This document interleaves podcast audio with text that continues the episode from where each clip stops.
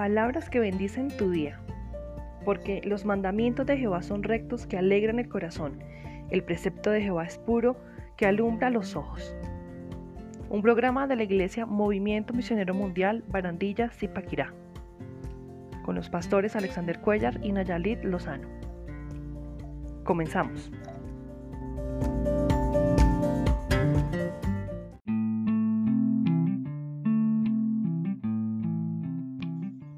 Hermanos y amigos, Dios les bendiga en esta nueva oportunidad que el Señor nos regala para estudiar su palabra, para continuar con nuestro estudio de Hebreos 11 eh, acerca de los héroes de la fe, acerca de esos eh, preciosos personajes que nos demuestran y nos recuerdan que confiar en Dios vale la pena y que tener fe en Él es mucho más que llamarnos cristianos o seguidores de Jesús, sino que hace referencia a muchas más cosas. Hoy continuamos con nuestro estudio en el libro de Hebreos, capítulo 11, versículo 7.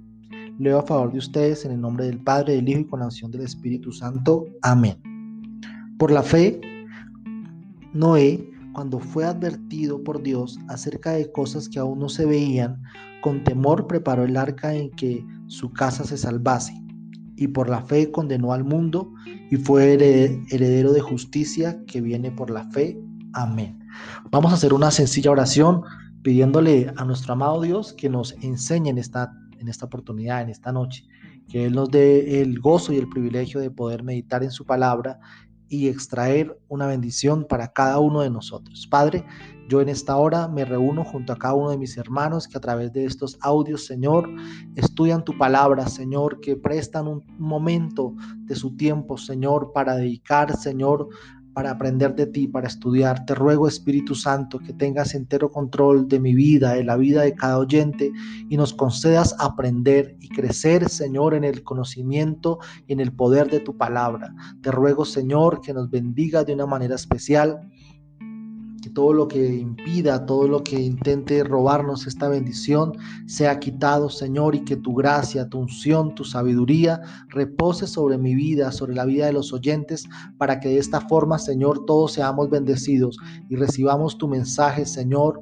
el cual tú has enviado para edificar, exhortar, consolar nuestras vidas, pero también, Señor, para que crezcamos, también, Señor, para que podamos encontrar, Dios del cielo, en ti toda nuestra esperanza. En el nombre de Jesús, amén, Señor, y amén. Bueno, hoy vamos a meditar bajo el tema el pregonero. Amén, ese es el tema de hoy, el pregonero. La palabra de Dios nos muestra un nuevo héroe de la fe es el descendiente, digamos en la línea, la última vez hablamos acerca de Enoch, que caminó con Dios, y este hombre es de esta misma descendencia. Como hablábamos en uno de los primeros episodios, em, algunos de estos personajes están ubicados eh, cronológicamente para que nosotros también vayamos haciendo como un barrido general por la palabra del Señor. Noé estaba en medio de una generación contumaz y rebelde. La palabra del Señor nos dice que por la fe Noé cuando fue advertido por Dios. En este texto que leíamos se encuentran varios, varios verbos que quiero eh, resaltar. El primero fue eh, advertir, advertir o advertido. Eh, ver, cuando decían que veían, dice preparó. Salvar o salvarse está ahí conjugado y condenó. Con estos cinco, cinco verbos podemos observar y podemos como resumir la historia de Noé. ¿Dónde encontramos esa historia? La encontramos allá en el libro de Génesis, el primer libro de la Biblia.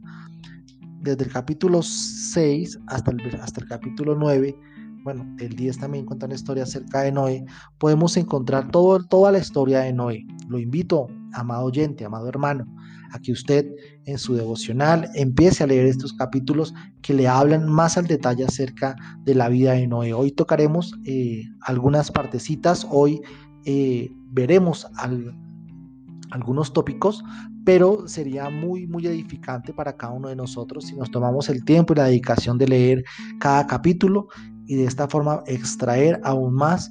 Eh, todas las bendiciones que están escritas ahí para nosotros. Entonces, en el capítulo 6 encontramos toda la historia acerca de Noé, todo lo que ocurrió con él.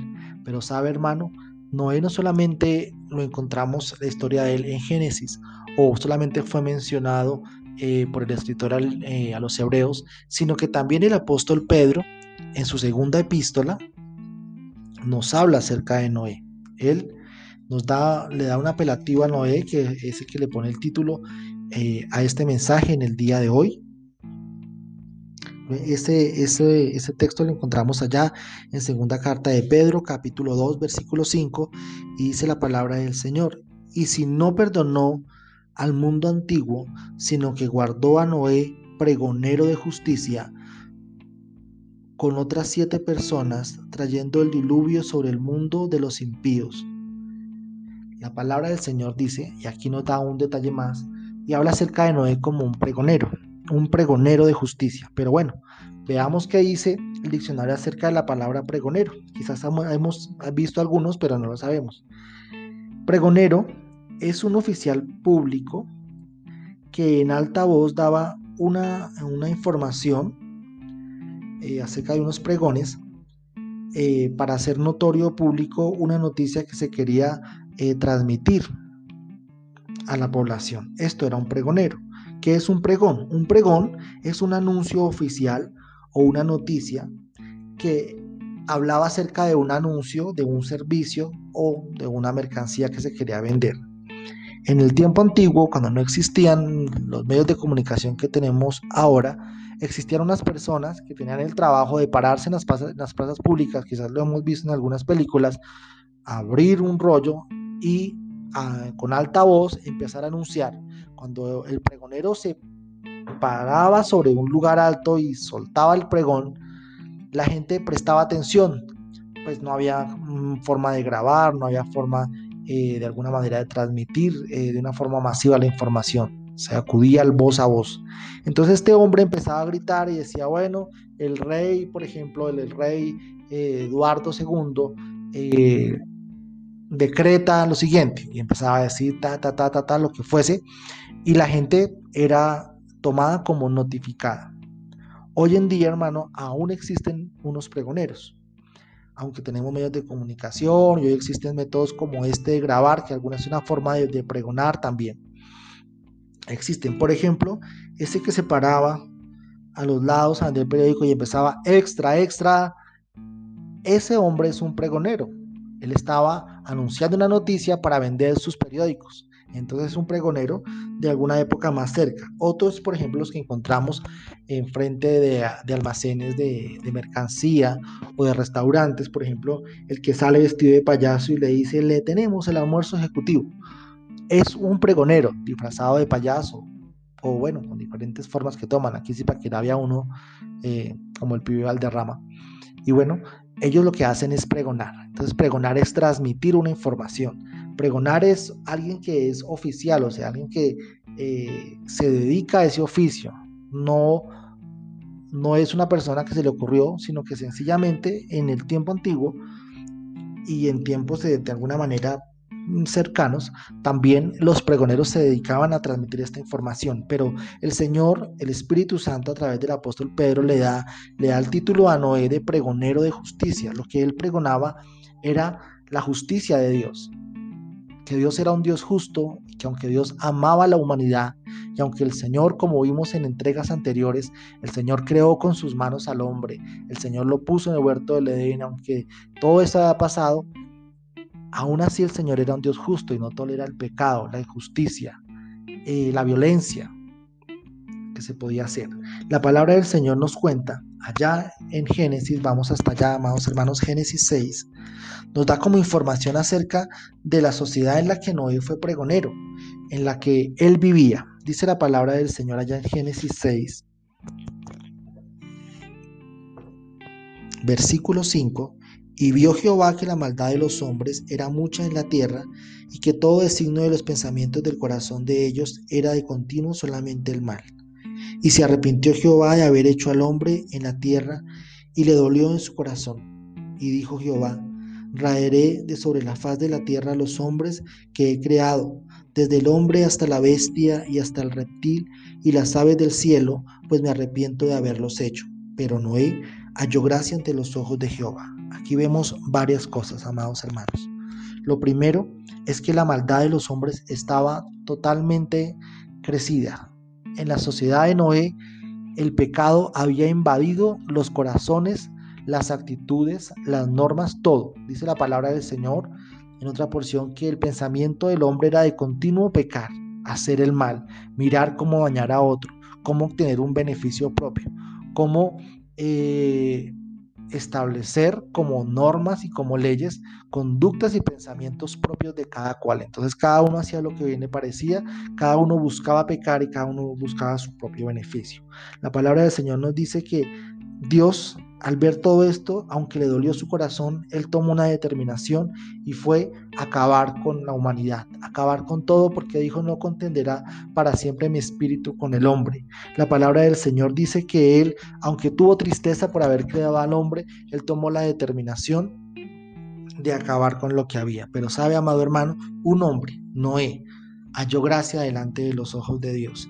Y como seguimos viendo en los textos que siguen, dice la palabra del Señor, que Dios le encomendó una misión a Noé, porque sabía que Noé era un hombre fiel, que aunque estaba rodeado de pecado, de inmundicia, de vicios, de desviaciones de todo tipo, hermano, desviaciones sexuales, desviaciones morales, desviaciones eh, en las finanzas, en todo, en todo tipo, Noé permanecía ahí como un lirio en medio del pantano, limpio para con Dios y por eso halló gracia. Y Dios empezó, dice la palabra ahí en el versículo 9, en los versículos adelante, a contar todas las, las generaciones de Noé. Y dice la palabra del Señor que Dios habló con Noé, versículo 13, y le dijo, le contó lo que iba a hacer. Y le dijo, bueno, yo voy a destruir todo lo que hay, pero tú vas a hacer un arca para ti y tu familia y le dio unas indicaciones. Le dio un material específico que era madera de gofer, cómo tenía que construirlo, le dio unas medidas específicas, le dijo cuántos niveles tenía que tener el arca, le dijo, bueno, cuáles son los tripulantes del reino animal que van a ingresar en el arca. Dijo, eh, dos parejas de, todos los animales de toda especie que se mueve debajo eh, del cielo de otras, eh, de otras, específicamente de otros animales, los animales limpios, le pidió que subiera a siete parejas para posteriormente eh, hacer eh, unos sacrificios a Dios. Le dio tripulantes, también le dio una provisión específica, le dijo, bueno, va a guardar provisiones, va a hacer cuartos de provisión para alimentar a esos animales. Y el Señor le dijo, bueno, los tripulantes humanos los dio a voluntad. No le dijo, tienen que entrar tantas personas. Dijo, bueno, vas a entrar tú, tu esposa, tus hijos y pues las esposas de tus hijos. Él tenía tres hijos, eh, en total ocho personas, pero no cerró la posibilidad de que entraran más personas. Y es ahí donde Noé empezó a ser el pregonero de justicia del que el apóstol Pedro hablaba. La palabra del Señor nos cuenta y podemos ver primero que Noé halló gracia en medio de una generación pecadora y apartada totalmente de Dios. Y eso nos cuestiona a cada uno de nosotros en esta, en esta oportunidad y nos dice, bueno, si Dios mirara en este momento el lugar, el barrio, la cuadra donde usted vive, o la empresa en la que usted labora, o el lugar, el colegio, la universidad donde usted estudia, ¿qué pensaría Dios de usted? ¿Será que Dios encontraría en usted un corazón con devoción y con fe como el que encontró en Noé? En medio de una generación similar a la generación de Noé, una generación actual del siglo XXI en la que estamos usted y yo, en la que ya no, ya no es un delito eh, matar niños en el vientre de sus mamás, en las que cada vez es más común ver personas del mismo sexo eh, haciendo cosas que la Biblia dice que no están bien hechas, una sociedad en la que es normal en la que ya no nos asombra tanto el hecho de que una mamá o un papá dejen a sus hijos abandonados, los maltraten, sean presa de los vicios, en la que el afecto natural se ha acabado, en esa generación en la que usted y yo vivimos, es una generación muy similar a la generación de Noé. Y usted y yo somos llamados a ser como Noé. Estas enseñanzas Dios las trae para cada uno de nosotros, para confrontarnos y decirnos, mire, hubo hombres mujeres y aún niños que estuvieron en situaciones similares a las que ustedes están, a las que nosotros vivimos hoy en día. Quizás no tenían la misma tecnología, quizás ellos no conocían la electricidad, ni obviamente mucho menos el Internet, eh, ni siquiera tenían eh, el desarrollo tecnológico de medicina y en diferentes áreas, pero el pecado tomaba diferentes formas y su corazón y su mente estaban embotados en pecar. Pero en medio de todo eso, Noé halló gracia. Y usted y yo, si Dios mirara hoy, si Dios lo examinara allá en el lugar donde usted está, si entrara ya al barrio o al departamento donde usted habita o al país donde usted está ubicado en este momento, ¿qué pensaría Dios de usted? ¿Cuál sería el dictamen de Dios? ¿Será que usted hallaría gracia delante de los ojos de Dios? ¿O Dios tristemente tendrá que decir, este, esta persona, aunque en un momento me sirvió, aún cuando se llama mi hijo, o asiste a una iglesia cristiana, o en este momento escucha la palabra del Señor, lastimosamente no tiene un corazón para mí. La palabra del Señor nos dice, bueno, ¿cómo nos encontramos delante de Dios? ¿Qué, qué haría Dios? ¿Cómo nos vería Dios en este momento si nos examinara? Lo segundo que sabemos, según lo que hemos leído, es que Noé obedeció a Dios sin titubear. Él lo hizo todo. Él empezó a hacer el arca, la construyó bajo las estrictas medidas que Dios le dijo, con el material que Dios le determinó. Eh, todo lo hizo eh, hasta el último momento, Él obedeció al Señor. Y usted y yo obedecemos las ordenanzas de Dios. ¿Dónde las encontramos? En la palabra de Dios, en la Biblia. Allí encontramos todo lo que Dios determina para cada uno de nosotros en las diferentes áreas de nuestra vida, en nuestra vida sentimental, en nuestra vida eh, financiera, en la vida académica, en la vida familiar. Para todo Dios tiene determinadas ciertas normas, tiene determinadas ciertas conductas que evidentemente nos van a llevar a la bendición, porque las normas bíblicas y lo que la palabra de Dios enseña no es una camisa de fuerza, no deberíamos verlo como una atadura, no deberíamos verlo como una carga difícil de llevar. Al contrario, al, cumplir estas fórmulas bíblicas, al cumplir los, los preceptos bíblicos, lo que obtenemos es un beneficio para nosotros, para nuestras familias, para nuestras descendencias. Entonces, amado hermano, ¿cómo está nuestra obediencia? Él, dice la palabra del Señor, por la fe, Noé obedeció. Ni siquiera había caído una gota sobre la faz de la tierra. La palabra del Señor dice y menciona que de la tierra subía como un vapor y que ese vapor regaba toda la tierra y ellos no conocían la lluvia. Pero el Señor le habló de un diluvio y él creyó. Sencillamente él confió en lo que Dios le decía. Eso es fe, aunque nosotros no lo hayamos visto. Aunque nosotros no conozcamos, no lo hayamos palpado, si el Señor lo dice en su palabra, así es, es real, es permanente para cada uno de nosotros. Y lo tercero que podemos extraer en esta noche de Noé, es que Noé testificó con su vida y con su manera de comportarse a las demás personas. De esta manera pregonó, Noé, pregonó Noé. De esta forma, Noé se convirtió en un pregonero de justicia. La palabra del Señor no especifica si Noé salió por las calles a predicar. Algunos dicen que Noé no predicó porque la orden de Dios era para él y su familia. Otros dicen que sí, otros dicen que predicó 120 años, otros dicen que 100, pero la palabra del Señor pues es específica, quizás en algún momento con más tiempo lo, lo podemos mirar, pero lo que sí es cierto es que Noé, él, en medio de una llanura, en medio de un lugar donde no había mar, en medio de un lugar donde no conocían la lluvia, él empezó a construir un barco. Extraño, ¿verdad? Es como si aquí en la mitad de, no sé, del parque del centro alguien empezara a construir un gran barco porque dice que va a haber una, inundación cuando acá cerca no hay ríos. Sería extraño. Pero él pregonó, él no le importaron las críticas, no le importaron las burlas, no le importó que quizás alguien le ayudara un día y al otro día no le ayudara. No le importó que pasaron los años, porque pasaron 100 años, dice la palabra del Señor cuando el diluvio vino. Y él siguió ahí, constante, permanente, firme, creyendo en la palabra del Señor, obedeciendo y esperando en Dios, porque la palabra del Señor dice que los animales empezaron a subir de dos en dos, no especifica si Noé fue los buscó. Sabe, hermano, qué triste es ver que fueron más obedientes los animales, que llamamos irracionales, que el mismo hombre, que aunque de pronto por curiosidad alguien se acercó a Noé y le dijo, bueno, ¿Usted por qué está construyendo eso? Y seguramente Noé, como tenía un corazón, un corazón dócil, un corazón que amaba, pues transmitió la idea, pero nadie quiso entrar.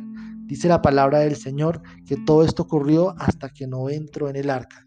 Vamos a, a leer un texto que nos habla acerca de, de Noé y lo encontramos allá en Mateo 24.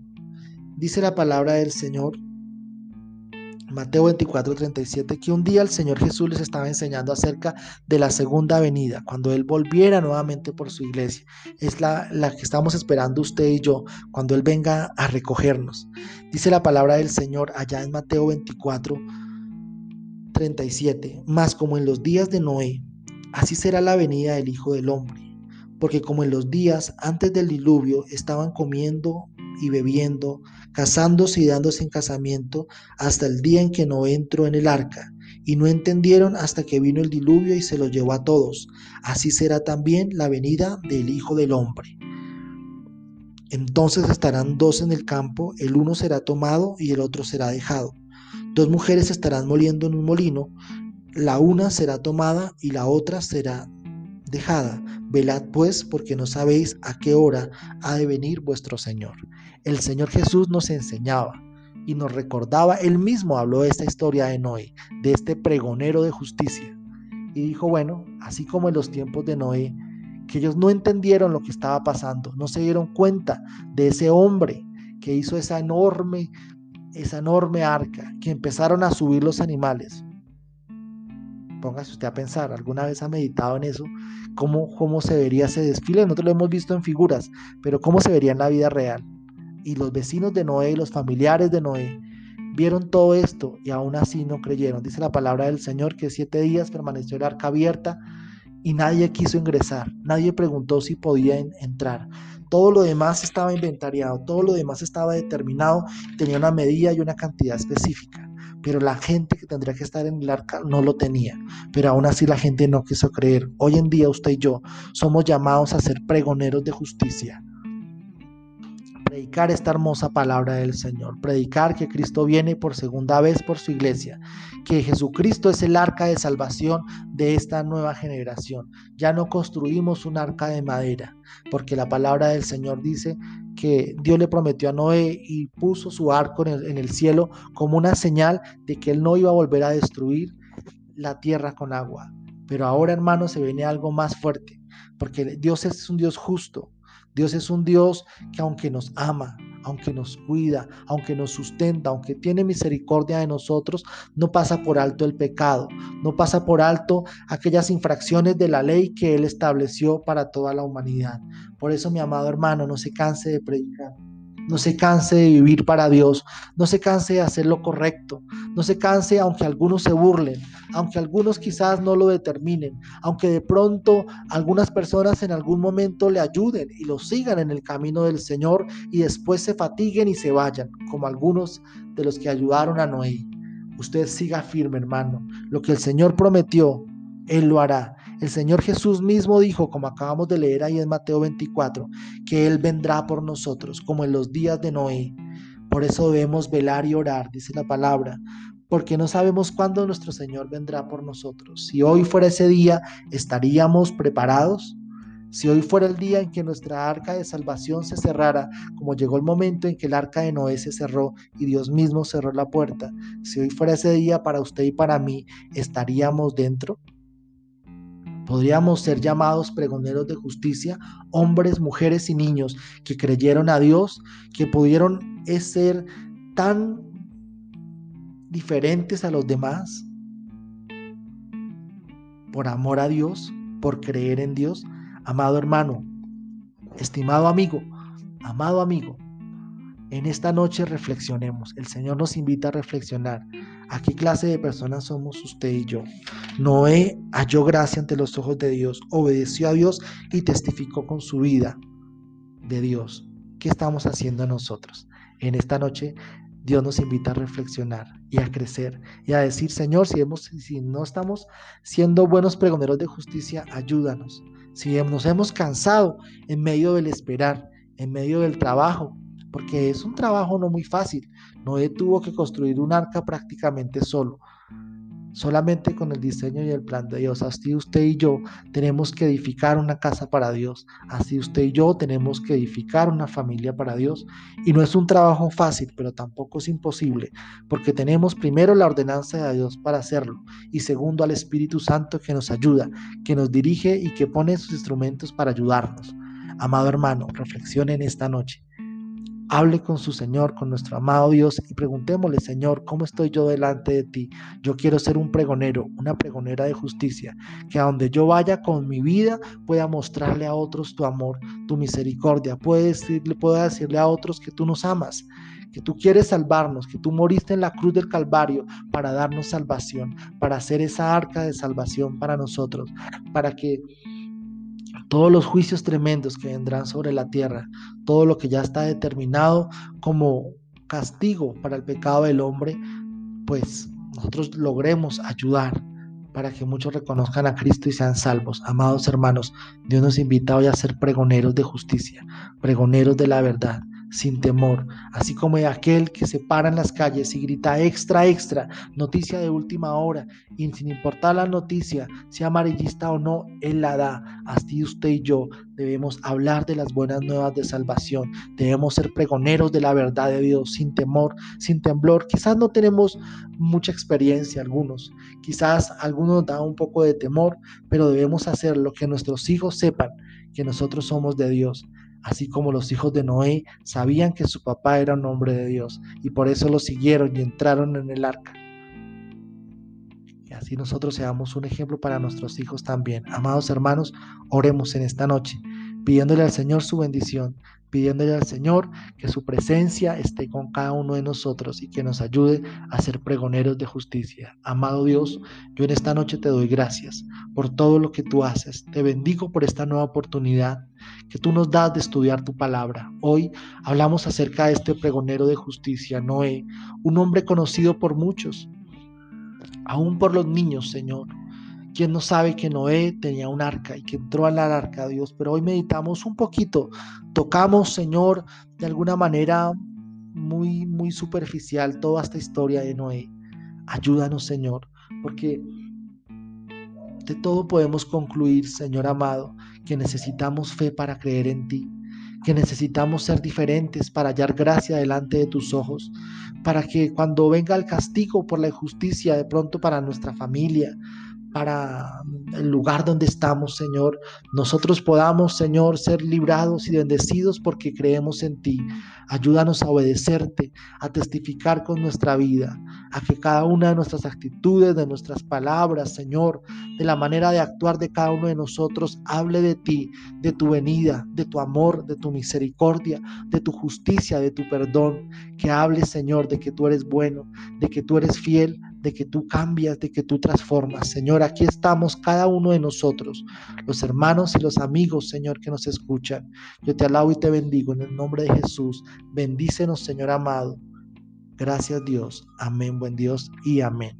Así mis amados hermanos, Dios les bendiga, Dios les guarde. Espero hermano que usted haya tomado nota de los, de los textos que tomamos, de las diferentes porciones y de la palabra del Señor y pueda usted estudiarlas un poco más profundo. Cualquier duda, hermano, cualquier inquietud, estamos a la orden eh, para solucionarla de acuerdo a la palabra del Señor. Dios nos dará la sabiduría y la gracia.